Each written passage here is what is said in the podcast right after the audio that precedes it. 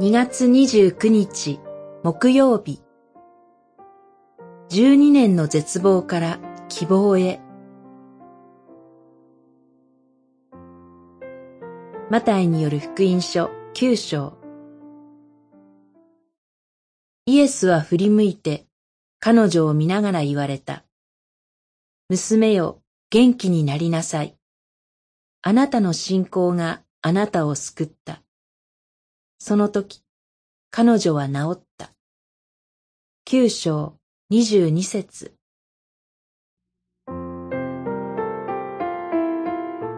九章十八節から二十六節には二つの物語が組み込まれています。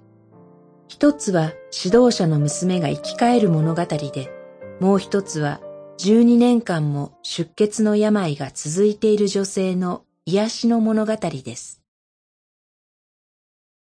二つの物語の共通点は、十二年という年月です。並行箇所に、指導者の娘は十二歳になっていたと記されています。マルコによる福音書五章四十二節つまり、一方では一人の子供が生まれて十二歳になるという重みの中で、その死を悲しむ親の姿が描かれ、もう一方では、同じ十二年という長い年月の間、病気に苦しんできた女性の姿が描かれています。主イエスは、そのような絶望の淵に立たされた人々に出会われ、それぞれに救いを与えられたのです。二つの物語の共通点はまた、イエス・キリストへの信仰です。指導者も病気の女性も、キリストの道からを信じ、キリストにのみ寄りすがり、恵みをいただきました。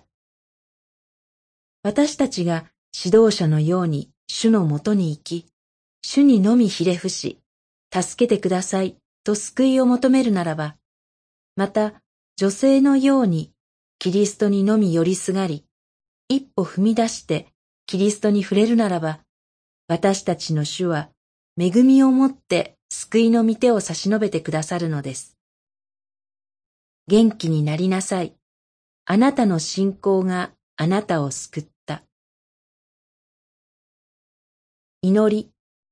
神様、私たちを憐れんでください。